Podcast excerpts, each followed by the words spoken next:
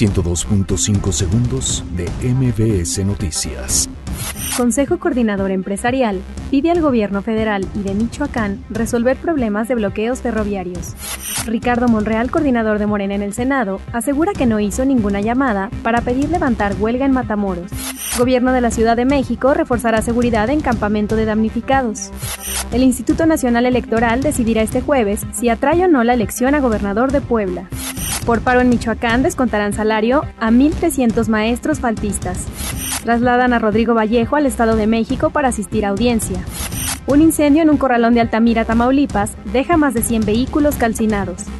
Cofepris descarta riesgo de desabasto de medicamentos por rezago en aprobación de trámites. Nicolás Maduro, presidente de Venezuela, anuncia acciones legales contra Estados Unidos por sanciones a la empresa Petróleos de Venezuela. Disney revela a todos sus seguidores que en la película de Toy Story 4 estará de regreso el personaje de Betty. 102.5 segundos de MBS Noticias.